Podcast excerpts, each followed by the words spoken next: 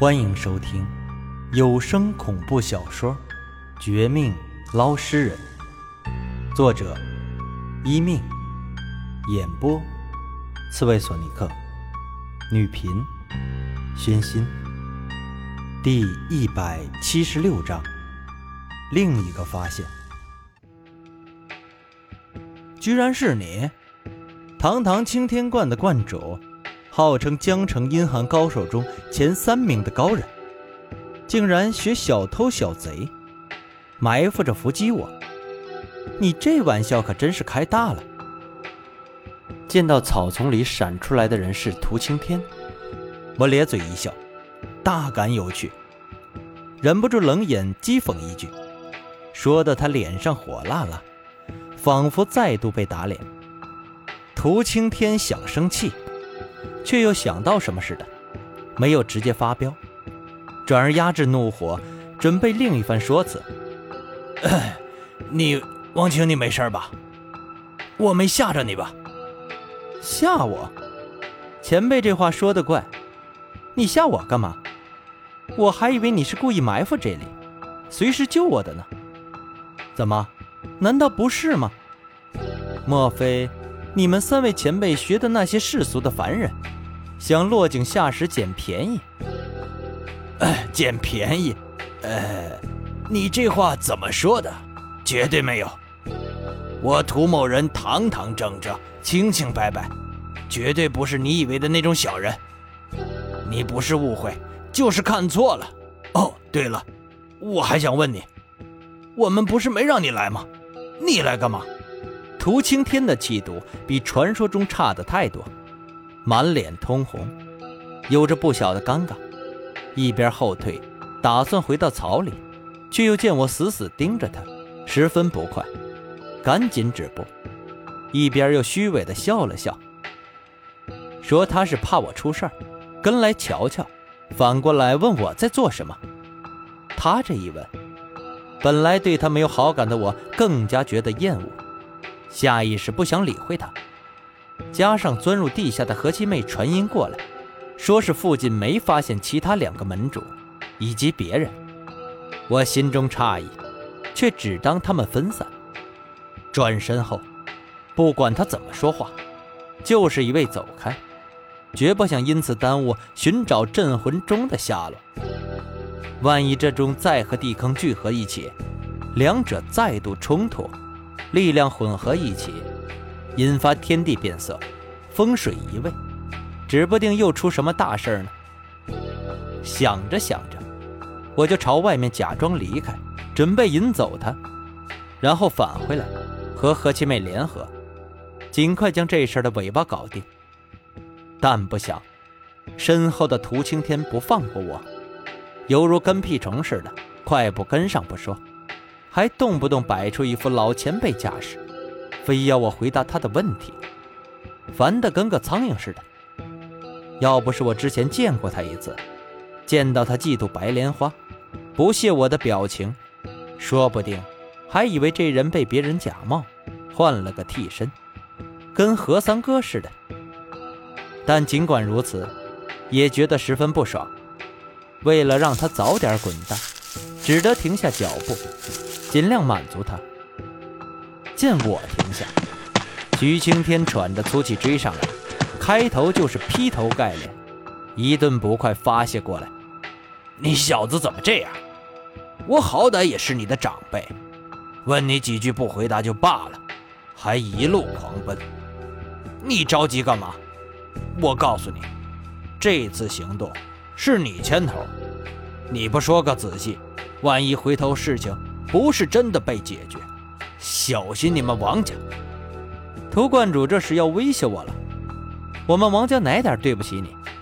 你有话快问，不问拉倒。总之，我只说我知道的，其他的你想知道，可以自己上山去啊。就怕某些人吃亏过，怕吧？我本来不想和这人这样相互怼。但涂青天说的话实在太可恶。最奇怪的是，他虽然是第二个上山，却秒败，吐血落下去。最近一段时间，又埋伏草丛等我，是哪里得知这事已经解决？可能不是真的被解决。莫非这家伙早派人跟踪我？所以也是，他虽然是怂包，好歹是个观主，自己受伤，还可以派人跟踪我们？幸好我记得他身份，刚才没有直接寻找镇魂钟，或者露出何七妹的鬼魂，不然，说不定埋伏其他地方的青天观高手会趁机拦截我们。还以为他傻了，没想到。是故意装傻，还在扮猪吃虎。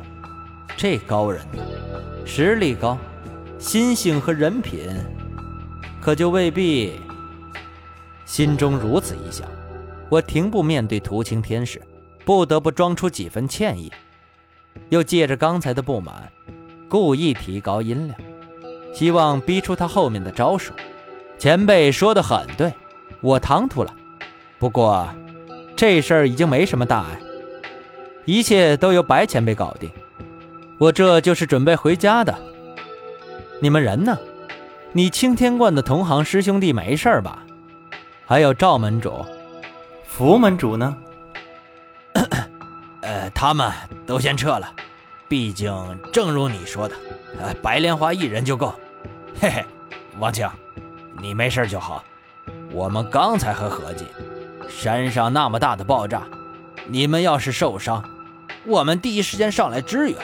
呃，对了，比你早一步上去的白莲花门主呢？他没死吧？呃，我的意思，呃，结果怎样？咦，涂观主这问题问的真是奇怪啊！我是晚辈，我哪里知道那么多？但我知道一点，白莲花前辈功力深厚。分分钟镇压这个百年阴血，你不信，自己上山去看看。